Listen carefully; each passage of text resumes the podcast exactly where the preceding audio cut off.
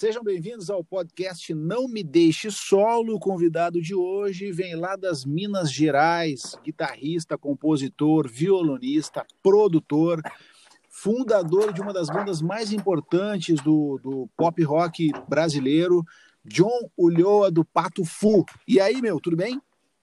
Tudo beleza, Paulo? Tudo, tudo certo? Dentro das possibilidades, né? Nessa época maluca, tá tudo rolando. É, né? É, é, tá complicado mesmo. Eu me lembrei de uma frase tua esses dias e eu reproduzi aqui em casa, né? Parafraseei que eu falei. Não, a gente está aqui também bem guardadinho, né?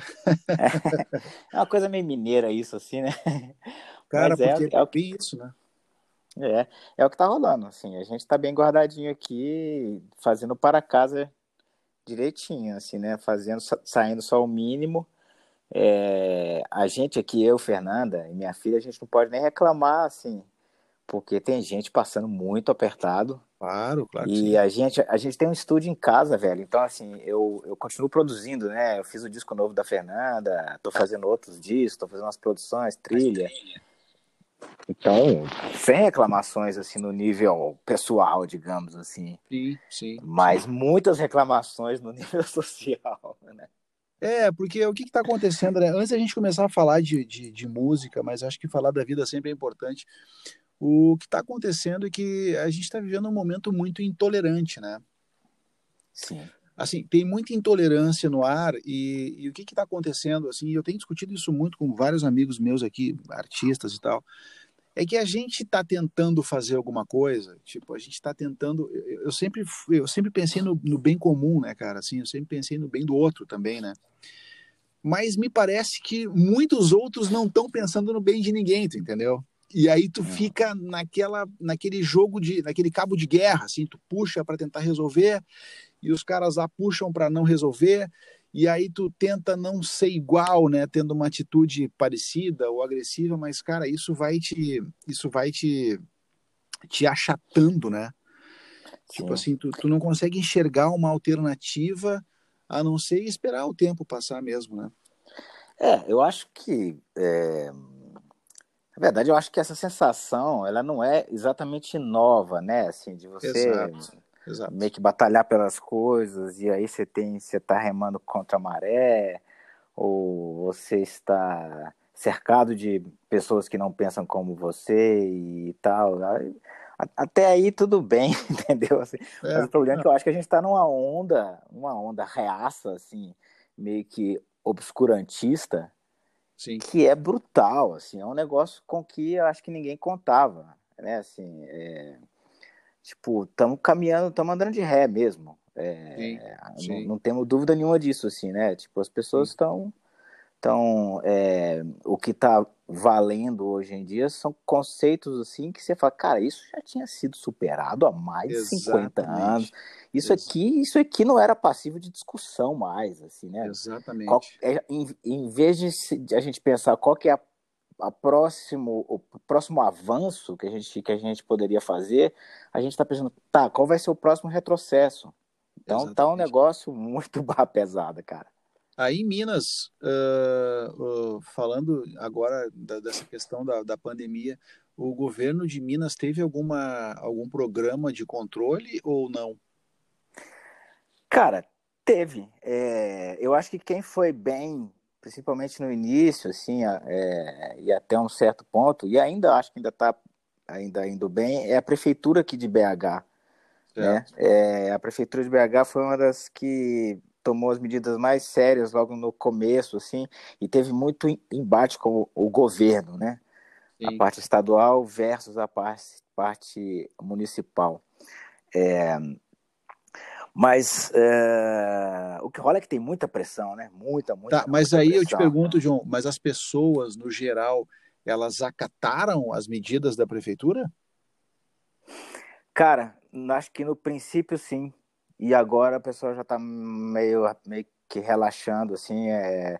Teve dia dos pais agora aqui, eu saí, eu saí porque eu tinha que fazer um, um troço assim muito rápido de carro e olhei as ruas lotadas, assim, entupidas, os shoppings, eu vi falar que estavam entupidos e esse tipo de coisa. Então as pessoas estão acatando, acataram bem no início, assim, no início achei que as pessoas estavam levando bem a sério, Uhum. É, mas rapidamente,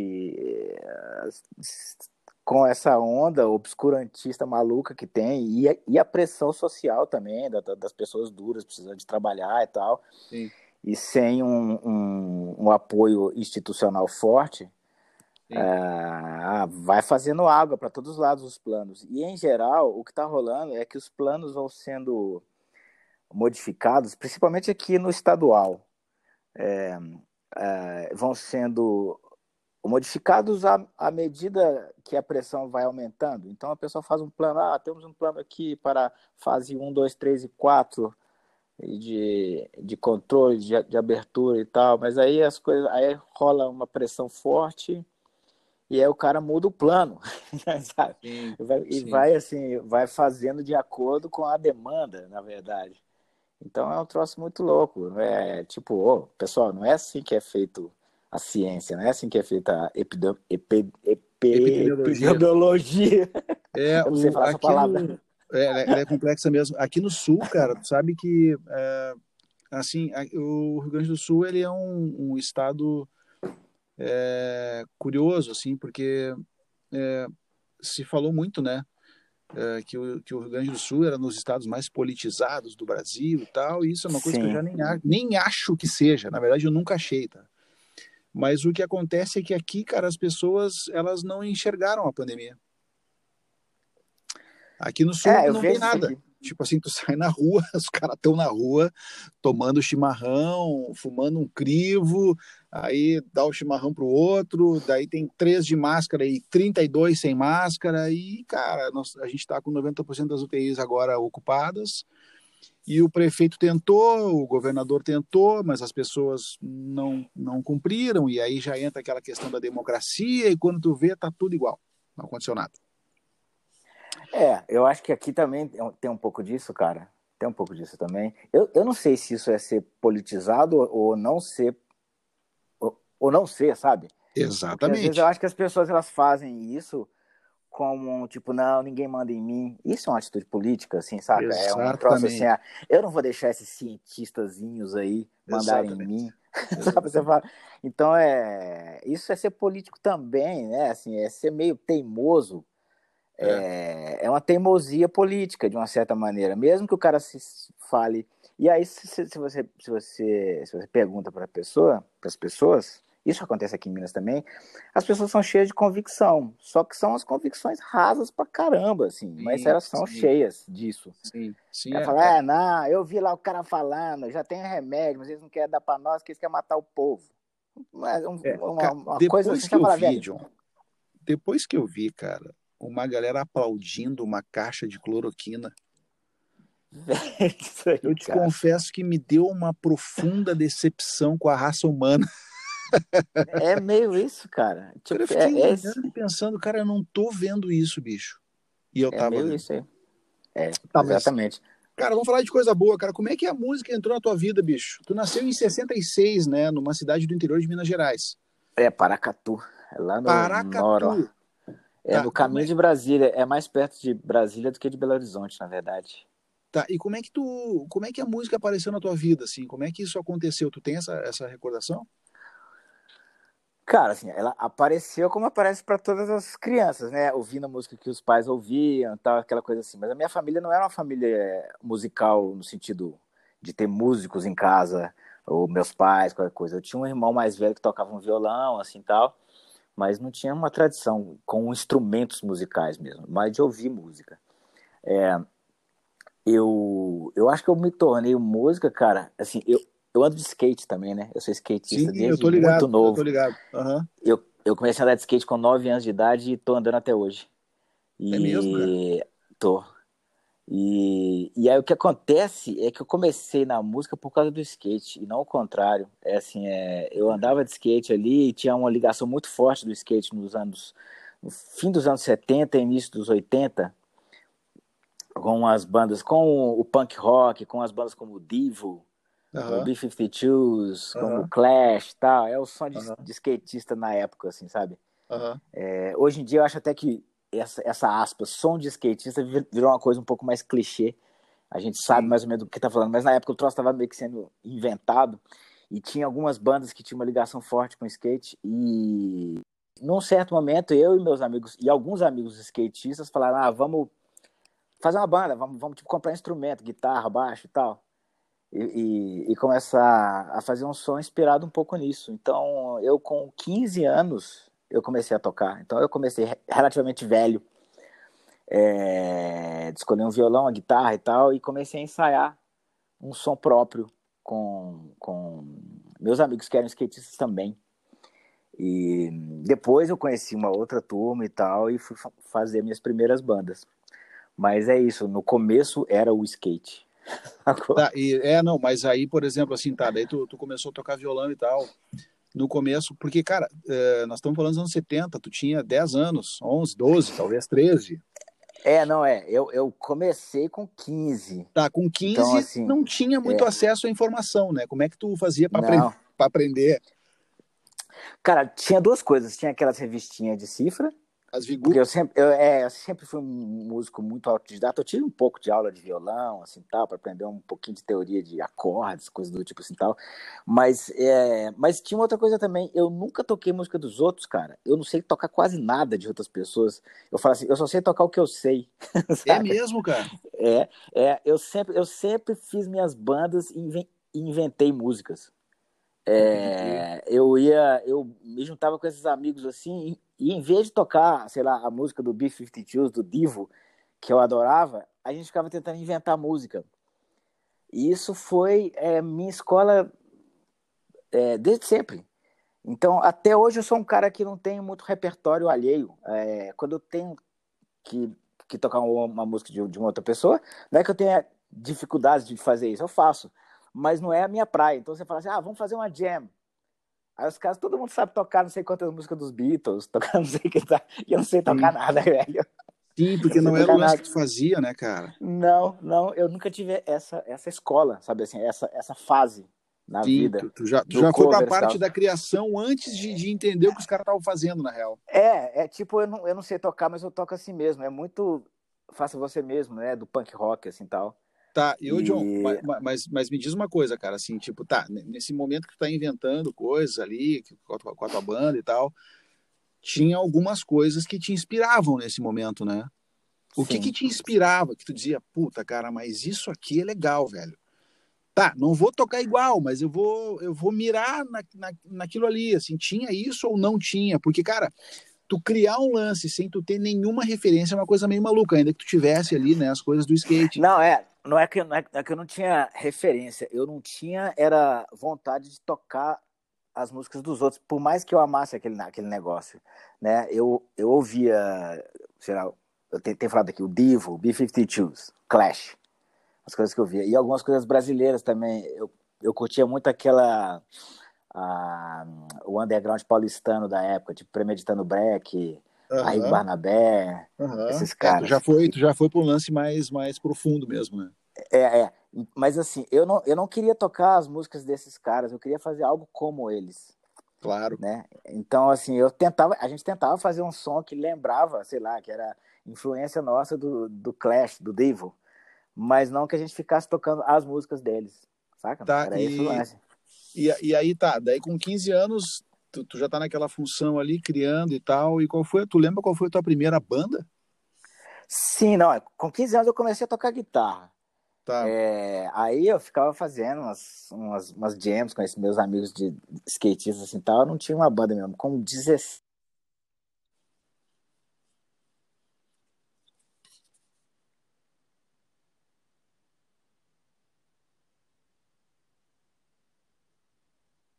Ah, não acredito.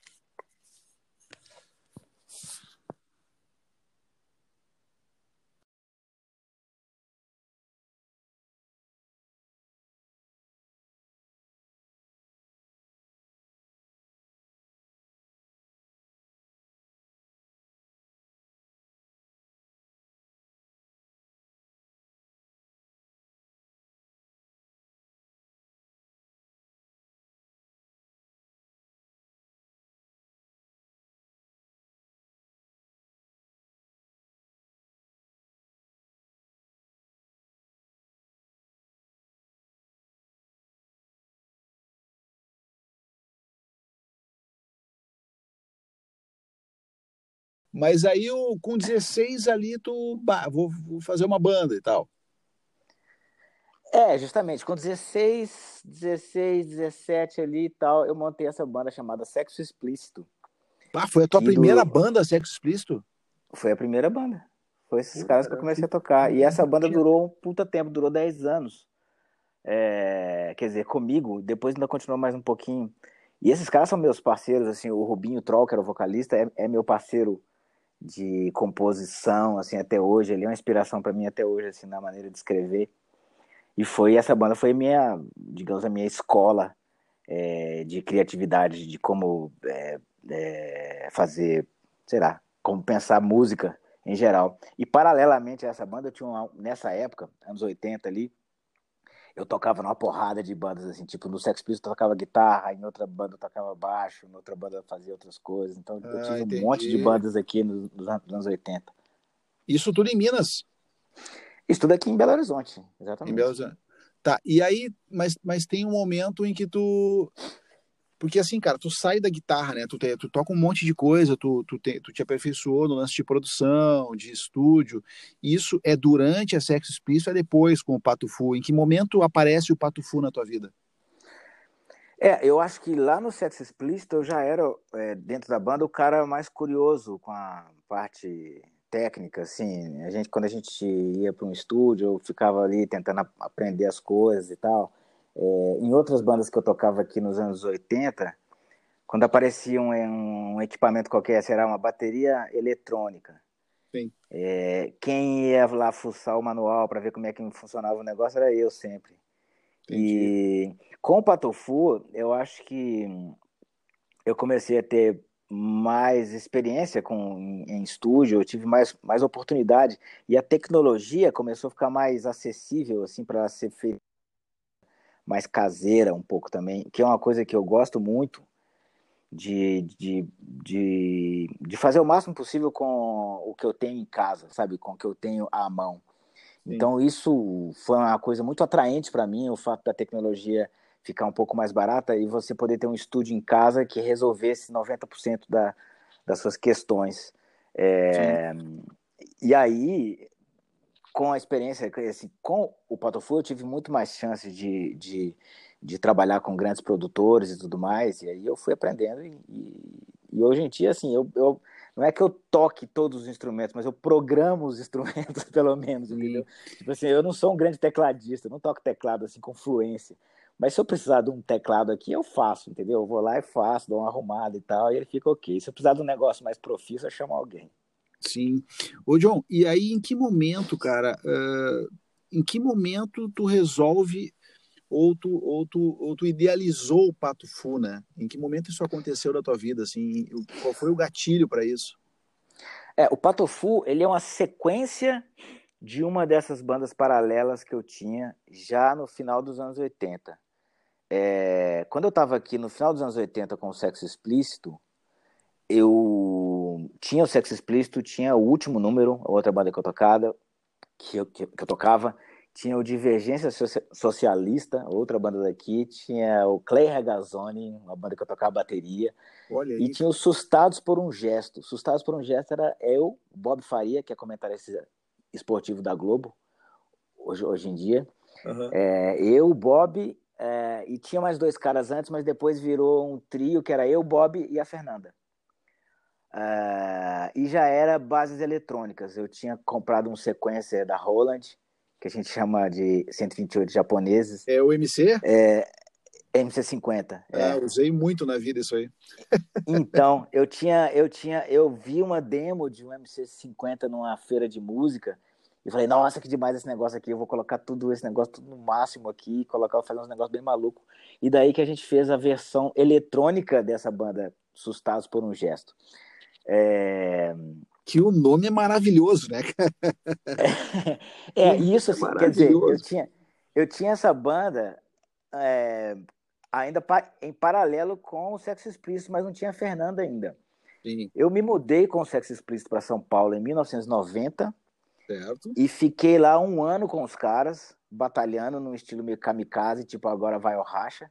É. O que, e no final das contas rachou, porque, sim, sim. porque assim, putz, acho, acho que foi a pior época que a gente tentou fazer isso, porque o Sex Pistols já tinha quase 10 anos, então a gente era uma banda, apesar da gente estar tá super bem musicalmente, assim, a banda, putz, cara, 10 anos com a banda assim tal, já não é aquela banda novinha, com as, com as relações todas em, em dia, assim, saca? E, que a gente sabe que, ruim. que a gente sabe que é 50%, né, um pouquinho mais de uma claro, banda, é. é o relacionamento da galera, né, cara? É, exatamente. E aí ainda tinha outro negócio. Início dos anos 90, 91, foi aquela fase meio, meio é, da decadência da, da primeira leva do rock brasileiro uhum. ali dos anos 80. Assim, as bandas as, as bandas estavam todas saindo das gravadoras, estava vindo uma onda da lambada super forte. Então, assim, nessa época ficou assim ainda tocando em rádio, só tipo Barão Paralamas é, Titãs e Legião Urbana, sacou? Assim, era um negócio que ficou só aquele o reinado dos absolutos ali. Sim. Às vezes, talvez, os engenheiros também. Sim, e Mas, nesse assim, tempo a gente não tinha a internet da vida para dar nenhum não, tipo de empurrão, né? Não, não. E não tinha o lance, pelo menos não estava com a força ainda que teve um pouco depois da MTV, que fez é, muita diferença. Muita diferença. Mas assim, mas aí, em 91, eu saí do Sex Explícito, voltei de São Paulo e reativei os Sustados por um gesto. É, e chamei a Fernanda. E aí, mas daí a pouco o Bob saiu, que era o outro cara da banda. É, e, e, mas o Sustados um gesto era muito conhecido como a banda do Bob. Aí a gente mudou de nome para Patofu. E chamei o Ricardo e tal. Então, é, o Patofu começa oficialmente em 92 é, como uma continuação de um projeto dos anos 80. Por isso que eu acho assim que os anos 80 ainda são a, a base, a influência, a origem do Patofu. Eu acho que ele é um Sim. projeto dos anos 80 que deu certo nos 90. É, é que o Patofu, quando aparece, e a gente teve a oportunidade de conversar em outros momentos, porque eu trabalhei muito tempo numa rádio com o Arthur de Faria, que era na Pode Pop Rock. Né? Sim. E, e, a gente se encontrou, eu, tu e a Fernanda, algumas vezes nessa rádio. Mas eu me lembro, e, e, e me lembro quando o Patufu apareceu, que, cara, não tinha nada parecido com o Patufu a não ser uma lembrança dos mutantes. Sim né? Por, por vários uh, fatores, assim, porque em alguns momentos a Fernanda lembrava a Rita Lee no, em algumas nuances vocais, assim, mas não tinha nada parecido com o Pato Fu, cara. Uhum. E, e, é. e, aquilo não parecia ser anos 80, tipo, saca? É, na verdade, é, essa coisa dos, dos, dos mutantes era meio clara, assim, para as pessoas fazendo essa relação, porque era um trio, era um negócio meio experimental, tinha uma, uma, uma menina com a voz doce no meio. Então, beleza, era, era isso mesmo, era, era essa referência. Sim. E, e, cara, é, realmente era uma referência dos anos 80, mas obviamente a gente estava nos 90, né? E então, vocês não tinham baixista, é... né, cara? Eu lembro que não tinha baixista, né? É, não, no comecinho mesmo os baixos eram eletrônicos também. O que não tinha mesmo era baterista né? A gente usava só as bases, as bases eletrônicas. O, o primeiro disco do Patofu era bases eletrônicas, de bateria, alguns teclados, uhum. e eu e eu na guitarra, a Fernanda no violão e voz, e, e o Ricardo no, no baixo. Então a gente fazia essa parte ao vivo com a base ah, sequenciada embaixo. Isso, não tinha bateria, né? é verdade, é verdade. Não tinha bateria. É... E, cara, a, a, a ideia do Patofu era soar como um negócio é, que ao mesmo tempo fosse meio maluco, meio experimental, mas que não fosse hermético também. Sabe? Sim. Que fosse um negócio que desse serviço pela primeira vez, você falar, ah, que legal esse negócio aqui, que o show era super divertido também. Então era, era, um, era uma tentativa de fazer um som que ao mesmo tempo tivesse um monte de, de dessas referências de, um, de umas covers que a gente fazia, mas é só cover bizarra, tipo a música dos Flintstones. É, Sítio do Pica-Pau Amarelo, umas troças sim, assim. Sim. É, e tudo com arranjos bem malucos, bem usando é, os limites do sequencer, assim. E eu acho que é por isso que o negócio, assim, ele pelo menos não passava batido, né? Assim, as pessoas podiam achar que ele estranho demais e tal, mas ninguém ficava indiferente, pelo menos. Eu lembro que, que, a primeira vez que eu ouvi, cara, assim, é, eu já eu tava na pop rock, eu me lembro, e, e, eu trabalho com música há bastante tempo também, assim, né? O rádio foi uma coisa que apareceu no meio do caminho, assim. uhum. que de certa forma me uniu mais à música também, assim, porque eu, cons eu consegui conhecer pessoas como tu, por exemplo, né? Pessoas que eu, pô, que eu ouvi e dizia, pô, cara, isso tem alguma coisa diferente. Mas eu uhum. lembro que eu ouvi, cara, o Pato Fu e me chamou a atenção, assim, um monte de coisa de guitarra que eu fiquei meio cabreiro, assim, eu falei, cara, mas só um pouquinho, cara, não é exatamente um banda de um guitarrista, né? Porque a gente tinha isso no, nos anos 80, né, cara? Sim, sim. Uh, tipo, tu ouvia, eu sempre, agora não mais, né? Obviamente, agora que eu faço trilha mais um monte de coisa, eu já nem escuto mais guitarra quase, né? Mas uhum, naquele uhum. momento tu ouvia, e a primeira coisa que eu ia ouvir era a guitarra. Tipo, não, tá, vamos ouvir o guitarrista aqui para ver qual é. Mas quando eu ouvi o Pato Fu, eu falei, cara, mas peraí, cara, o cara aqui tá cheio de maldade na guitarra, entendeu? E, tipo, não se parece com as coisas que a gente está acostumado a ouvir, né? E tu teve, e tu foi premiado, eu me lembro, eu não vou me lembrar o ano agora. E eu também, por uma questão de não ir para o Google, porque eu sempre fui ficar conversando com as pessoas em vez de ficar no computador. Mas tu, tu, tu ganhou um prêmio de melhor guitarrista brasileiro, eu acho. Ganhei, ganhei. Foi, foi, foi, foi, foi, na, foi, na, foi na Bis, eu acho, pode ser? Bis? Na Bis, é. Claro, foi. claro. Cara, o, o, como é que isso repercutiu para ti? Porque tu não era exatamente, né, naquele momento, e agora falando do nosso instrumento aqui, naquele momento onde a guitarra, é, as referências eram quem? Era o Malmsteen, né? Sim. O Malmsteen fritando tudo pelo mundo. A gente tinha antigamente ainda o Frank Zappa, que já é uma coisa mais, né? Uh, o, o, modelo de guitarra para o brasileiro em geral, assim, ele era um modelo de guitarras shreds, né? Muitas notas, assim. Era, do, era já veio diferente. Era do Guitar Hero, do cara que é um guitarrista por excelência, né? Tipo, mesmo Hendrix, né? Clapton, sim, esses caras mais sim, antigos. Sim, sim. E aí, quer dizer, esses caras, e aí nessa, nessa seara dos, dos fritadores, tipo Malmsteen, Steve Vai, esses caras, é, são os caras que aparecem na capa da Guitar Player, né? Sim, sim. É, então, esses caras nunca foram a minha referência. Nunca. Eu nunca, assim, não é que. Assim, tem alguns que eu não gosto mesmo, tipo o Malmsteen. eu acho é. chato pra caramba, assim, entendeu? Entendi, é. é. Mas, mas, mas Hendrix eu acho foda. Hendrix eu acho é. fodaço, assim, entendeu? Não, Hendrix mas, é assim, foda mesmo. Mas assim, mas esses caras nunca foram a minha referência. Eu nunca tentei nem me, me aproximar desse, desse tipo de guitarrista. Meus guitarristas de referência, cara, era o Ricky Wilson do B-52s. Saca, assim, esse cara pra mim é o maior guitarrista do mundo pra mim. Saca? Tipo assim, é um é, cara que vê, é, é, vê, eu é, nunca é prestei atenção que, nesse cara, bicho. Esse cara, esse cara é tipo o guitarrista base de uma banda pop.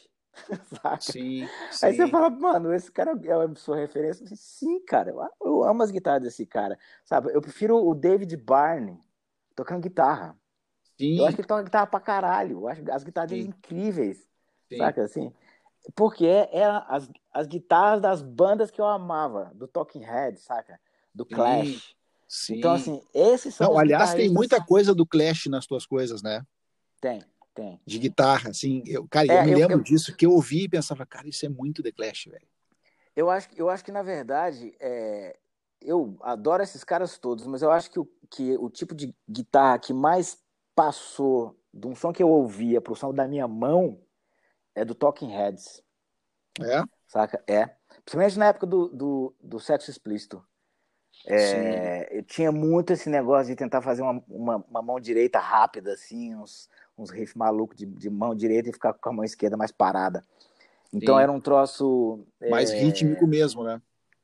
É, e eu tinha. A minha escola lá no sexo explícito, cara, era um negócio assim: fuja do clichê. Nós não queremos fazer nada que se pareça com, ah, isso aqui é rock and roll, rock cru, rock puro, Sim. rock sem frescura. Esse, essas coisas assim, cara. Eu gosto de rock com frescura, cara. Para mim, me dá essas frescuras. claro. As, as frescuras é que são legais, cara, assim, as frescuras claro. é que são. Claro, claro. Aquele lance assim do rock and roll, rock and roll, saca? Eu acho massa, eu acho legal, mas para mim, assim, a minha formação, esse para mim é, é, como se o assunto terminasse rápido, sabe? Assim, é, é, eu curto e às vezes até uso, mas eu uso como uma, uma, uma referenciazinha, assim, saca? Assim, mas eu não quero que o assunto seja aquele, não. Então isso é um pouco a minha escola, a minha escola de tentar achar um jeito próprio de tocar e tem a ver com aquilo que eu te falei lá no começo. A primeira coisa que eu fiz quando eu peguei a guitarra é tentar fazer um som, uma, uma música, e não tocar uma música Sim. de uma outra pessoa. É, e isso, de uma certa maneira, se reflete no que a gente fazia naquela época, e eu espero que se reflita até hoje. É, eu acho que sim, cara, mas tu sabe que é, tu tá falando isso e eu tô me lembrando, do, do, eu vi alguns shows do Patufu aqui em Porto Alegre, né? Uhum. É, nisso tudo, olha só que maluco, nisso tudo, tipo, eu vi shows que tu não usou amplificador. Eu não uso até hoje. Tu não usa até hoje? Não eu lembro que tinha um Maczinho no palco, assim. É, o Mac um tava Mac. tocando base, ele não, ele não tava fazendo som de guitarra, né? Ele tava. O, o que, que tu tava usando naquela época que tu usa até hoje? Que, que tipo de simulador tu usa? Cara, eu, eu usava amplificador só até o inicinho do Patofu. Mas mesmo porque também a gente não tinha um setup de show decente, assim, a gente tocava nos lugares muito pequenos, então é, é, é importante ter o amplo para mandar o som para a galera, né? Assim, Sim. o próprio amplo manda o som ali para a fila da frente. Mas é, quando a gente conseguiu um pouquinho de recurso assim tal, eu parei de usar. No começo eu usei as coisas da Line 6, aqueles pods, Uhum. É... Sabe que eu tenho aquele pó de feijãozinho vermelho até hoje aqui, cara. Aquele feijãozinho é massa. Ah, e pra eu, mim eu, eu, acho que ele é o melhor de todos, cara. É, cara, sabe o que eu acho de equipamento, cara? O equipamento é o que você tem a manha. O equipamento, é. assim, é o que você, é o que você sabe mexer, você, você acha que as regulagens que você consegue naquele equipamento.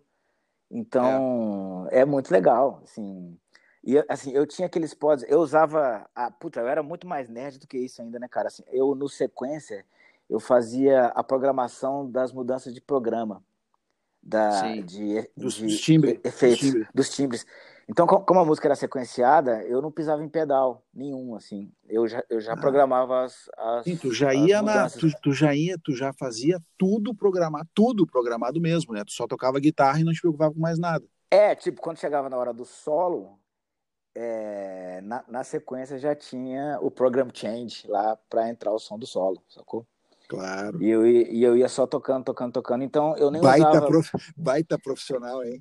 Eu, não, eu nem usava pedal, na verdade. Eu usava aqueles, aqueles efeitos de hack. Sim. Então, sim. na época ali, na, na maior parte do Patofu, ali nos anos, 8, nos anos 90, eu usava um Line 6, daquele de hack, aquele ah. pod de uhum. hack, assim, aquele gordinho, e mais um efeito da Roland também, um GX, não sei o que, GX100, sei lá, que, que fazia mais os outros efeitinhos, assim, não o som de amplificador. É, usei um Sansamp também, numa certa época, é, e hoje em dia eu uso uma pedaleira da Roland, é, GT100, é, e ela é, é, o meu som de ampli, cara. E aí eu boto o som nos monitores de baixo, boto no ear, e claro. toco feliz da vida, cara. Porque tem uma coisa assim, que eu não sou só guitarrista, eu canto também, né? Sim, sim, sim. Então, assim, é...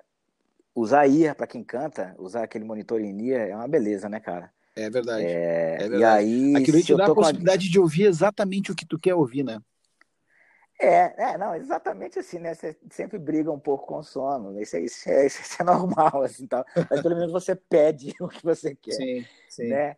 E assim, eu nunca tive aquele fetiche do som do amplificador atrás de mim, tocando alto pra caralho. Sim, e é aquele um lance som, do cara... falante tremendo atrás do cara. É, ali. aquilo ali, aquilo ali, aquilo ali tem seu valor, aquilo é insubstituível, cara, sabe? Você faz gank na guitarra e vem aquele Sim. bafo, assim, sacou? Sim. Aquilo ali eu acho legal também. Eu, assim, eu acho massa. Às vezes, quando eu dou uma canja com alguém, que eu vou tocar só uma música, eu falo, bota um amplo pra mim, cara. Aí eu vou lá, eu falo, tá, agora é, é minha vingança, eu vou lá e Mas aquilo acaba rápido para mim também, sabe assim? Quando eu tô num show meu, que eu vou tocar 20 músicas, e tem aquele troço para atrás de mim, eu falo, cara, não quero mais isso, assim, eu quero ouvir o som, eu quero ouvir o que que o cara tá tocando no baixo, eu quero ouvir. Eu tenho meio essa mente de produtor, saca? Sim, então sim. Eu, eu quero ouvir a banda, eu quero ouvir não sei o que, não quero ouvir a minha guitarra acima da, de, da, da, das trevas do mundo, não. Então, assim, sim, sim. É, é meio é um negócio que eu acho massa, mas é que eu não, eu não, eu não, eu não tenho paciência para aquilo assim, num show de duas horas, não.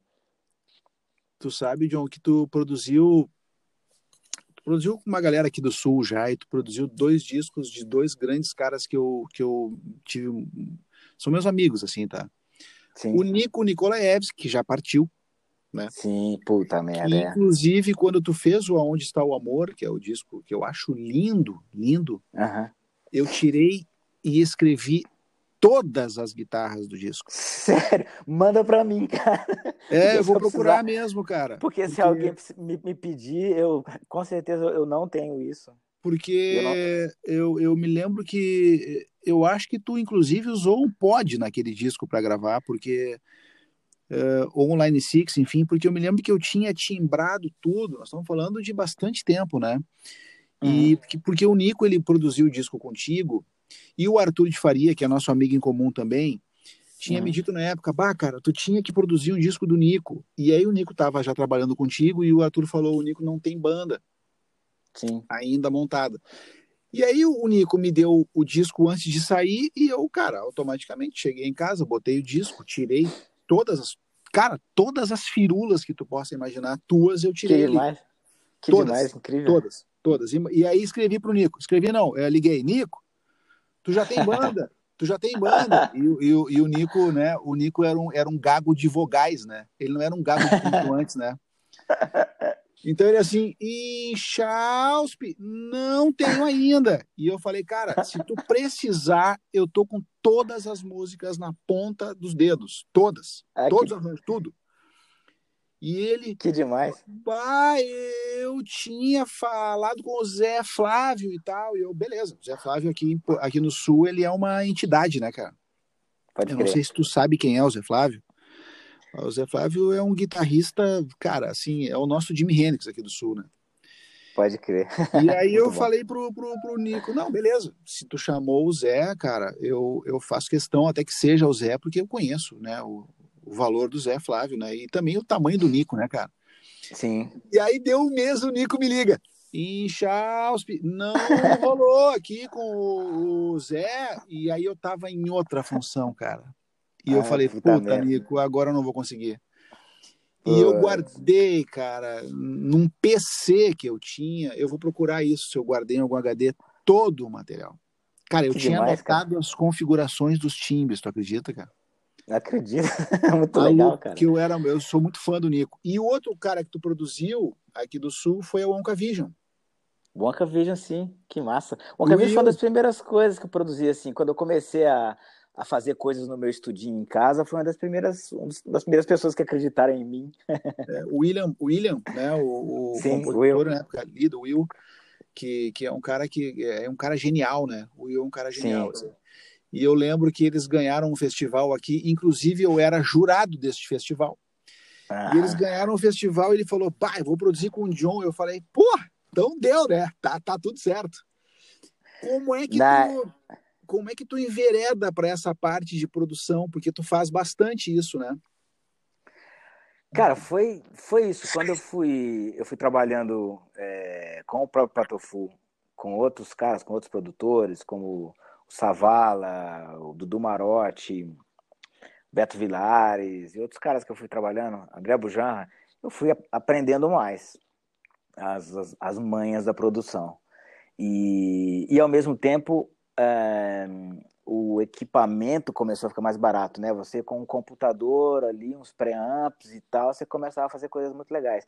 Depois eu me mudei para uma casa, que é onde eu tô, onde eu aqui agora, desde, desde o finalzinho dos anos 90, em 98, 99, que a gente se mudou para cá. E eu ali nos fundos, no, no barracão que tinha no fundo ali, eu transformei num estúdio.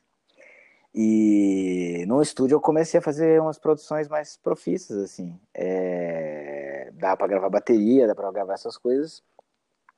Comecei a produzir o próprio Patofu, coisas próprias, e comecei a produzir outras pessoas também. O Wonka Vision foi uma das primeiras coisas que eu fiz assim, nesse estúdio. Uma das primeiras coisas que eu fiz nesse estúdio também foi o ensaio, a, a pré-produção do Patofu ao vivo da MTV, que teve a participação do, do Ike e do, e do Nico. Sim, que eram é, os tangos. Eles, é, os tangos e tragédias eles vieram fazer uma participação sendo os nossos vocalistas e instrumentistas do nosso ao vivo da MTV. Isso foi Sim. memorável, cara. Foi aí que a gente ficou mais amigo, que a gente, que a gente começou a, a fazer coisas juntos. É, foi a partir dessa experiência também que por ter ficado mais amigo do Nico, que ele me chamou para produzir o disco dele. É, ele, ele veio gravar aqui em casa. É, eu lembro que ele tinha me comentado que ia gravar aí e tal. O, tu tem produzido alguma coisa atualmente para consumo próprio ou tu tem feito coisa para outros artistas também? Ué, as últimas uh, coisas que eu andei fazendo, eu fiz um disco novo da Érica Machado, que é ah, é uma sim. cantora aqui de, de, Minas Gerais, que eu já fiz várias coisas dela, é tipo uma parceira muito legal, sempre que ela tem as coisas dela. Ela mora em Portugal, e isso já na época da pandemia. É, só, só nessa época da pandemia eu, eu produzi o disco dela, é, o disco da Fernanda, novo, Sim. é o Será que Você Vai Acreditar?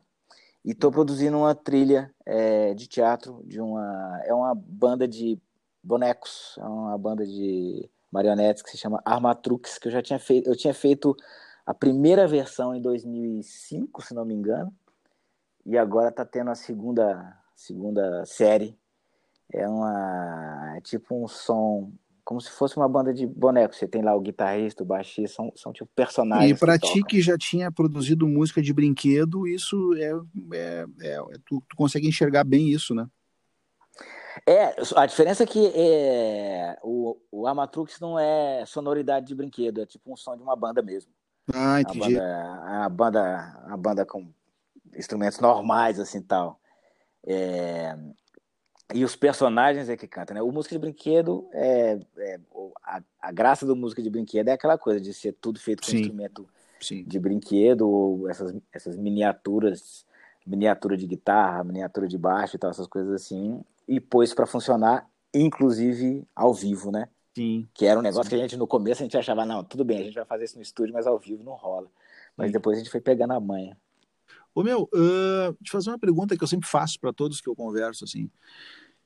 Qual é qual é a tua maior limitação assim, se é que tu já encontrou uh, nesse universo da música assim? O que o que, que te incomoda assim que tu acha que tu precisa melhorar? que tipo assim, que te incomoda, que tu diz, puta, cara, isso aqui eu preciso resolver, bicho, e, e tenta resolver, e nunca, ou já resolveu, ou nunca vai resolver. cara, é... Às vezes eu queria saber fazer um riff igual lá o do Ing Malmsteen, sacou? Pra, só pra fazer durante um segundo. Assim. e as pessoas falavam, puta merda que o cara Sim. fez ali. Sim. Eu, eu nunca mais fazia essa coisa, seria divertido. Mas, cara, eu, é, eu acho que a na verdade, eu tenho várias limitações técnicas tem hora que, principalmente porque, assim, dentro da minha banda mesmo, eu não sinto muito isso, não. Aí eu tô fazendo um som que é o que eu aprendi, aquele negócio que eu falei, eu só sei tocar o que eu sei. Sim. Mas às vezes quando eu tô produzindo coisas para outras pessoas, eu falo, cara, é, se eu soubesse fazer aqui um violão de choro, seria maravilhoso. Saca? Tipo, Sim. eu não vou fazer isso jamais, sacou? Assim, eu tô longe dessa técnica e tal ou então aqueles, aqueles violões de nylon, de, sei lá, de bossa nova, aquele monte de acorde do Menescal e tal. Tipo, eu não sei fazer essas coisas. Aí, para fazer essas coisas, eu preciso de um outro cara, preciso de uma outra pessoa. Entendi. Então, assim, apesar de eu, de eu reconhecer que eu tenho limitações técnicas e teóricas também, Sim. Tipo, putz, cara, que acorde que é esse? Sim, Ou assim, sim. que escala que eu uso aqui e tal. Sim, Ou então os, os, meus dedos se recusam aí na velocidade que eu preciso. é, você fala, velho, cara, eu queria fazer. Eu tô com uma frase na cabeça, eu simplesmente não consigo fazer a frase, saca? Assim. e aí você fala, ah, tá, vou fazer outra. Eu acho que a música é feita disso também, saca? É, o, é, o que, é o que rolava lá com os Ramones, sacou? Com, com o punk rock, tipo assim só sei fazer esse acorde aqui que só tem a, a primeira e a quinta aqui, a tônica aqui, sim, e glan, glan, glan, glan, glan, glan, glan, glan, sim, isso se torna sim. um som. Então, é, de uma certa maneira, é, eu acho que a minha escola é uma escola que se alimenta das limitações, sabe? Assim, é, o que eu sei fazer é isso. É, quando eu acho que eu realmente preciso de algo além do que eu consigo, é uma hora muito boa de chamar um sujeito que tem outras habilidades é, e de uma certa maneira, apesar dessas limitações, eu encerrando esse papo aqui, eu vou ali para o estúdio para produzir um negócio que eu estou fazendo. Eu acho que eu estou estudando música. Eu Sim. acho que eu estudo música o tempo inteiro, sabe? Exatamente. O tempo inteiro. Quando Exatamente. eu estou ali querendo, cara, como é que eu faço para fazer esse som aqui tal e tal. E eu fico lá tentando com as minhas limitações, sem saber muita teoria nem técnica, mas eu vou fazendo até descobrir. Eu vou inventando o meu som, né, cara? Eu acho que isso, na verdade, é, acho que tem mil, é como, como, se diz, tem mil maneiras de preparar Neston. Sim, invente a sua. Invente, invente, a sua. É verdade. Cara, Maravilhoso, Bodão. Sensacional, esse, né, cara? cara. Eu, eu queria te agradecer pelo tempo que tu disponibilizou para a gente conversar. Ah, foi um prazer, é, muito bom. Muito obrigado mesmo. Assim, eu, eu sou um admirador do trabalho de vocês há bastante tempo. Uh, sempre, sempre achei muito legal a concepção do Pato Fu das coisas todas, assim, sempre e essa música que a Fernanda gravou do Nico, inclusive, né? Que foi ah, lançada recentemente. Né? Cara, eu chorei ouvindo aquela música no carro, assim, porque eu me lembrei dele, eu tinha, eu era amigo do Nico e tal. E Putz, cara, lembrei... essa música, essa música, cara, é assim, eu, eu não conhecia essa música, eu vi um, um dia o Arthur de Faria pôs um vídeo dele tocando essa música no piano. Sim. Ele colocou num post do Facebook, sei lá, e foi aí que eu conheci a música. Eu falei, nossa, cara, que música uhum. incrível. Daí eu uhum. mostrei pra Fernanda, a gente resolveu gravar. E assim, a gente achava a música linda e tal, mas eu não tinha uma noção do impacto que essa música ia ter em várias pessoas. Quando a gente começou a, a mostrar a nossa gravação para, sei lá, pro pessoal da gravadora da Fernanda, a DEC, e uhum. para amigos e tal, ficou todo mundo tão emocionado. Eu falei, cara, que incrível, cara. Que, que, é que disso se que trata é a música, né, John? É, é, a, é música se, a arte se trata disso, né? De, de, tocar a pessoa de alguma maneira, né? É isso aí. E, e, eu ouvi, cara, assim, achei tão primoroso aquilo, assim, tão bonito. E a Fernanda cantou tão bem aquilo também, assim, que eu, eu tava no carro ouvindo no Spotify, assim, eu lembro que, que eu recebi o link de alguém, ou alguém falou aqui no rádio, eu procurei para ouvir. Uhum. E tava chovendo aqui, assim, e daí bateu aquela bateu aquela tripe assim, eu parado no carro sozinho, uhum. ouvindo. Uhum. E aí eu me emocionei demais assim, e eu achei muito legal. Cara, meus parabéns por tudo, pela trajetória, pela história, pela, pela contribuição para a música que a gente tem no Brasil aqui, pelas tuas Eita. guitarras, pelos teus pensamentos e pelo Patufu. Um beijo para Fernanda, para Nina. Yeah, muito obrigado. Um, um abraço grande para ti aí. Espero um dia a gente poder rolar um som junto, nem que seja só para tomar um café e falar bobagem. Pô, tomara, tomara. Tomara, Falou, cara. Foi muito legal, muito obrigado. Foi muito Valeu. obrigado. Te, te cuida Valeu. aí, tá? Cuidem-se vocês aí. Vocês também por aí. Abração. Um, um abraço, John. Valeu. Falou.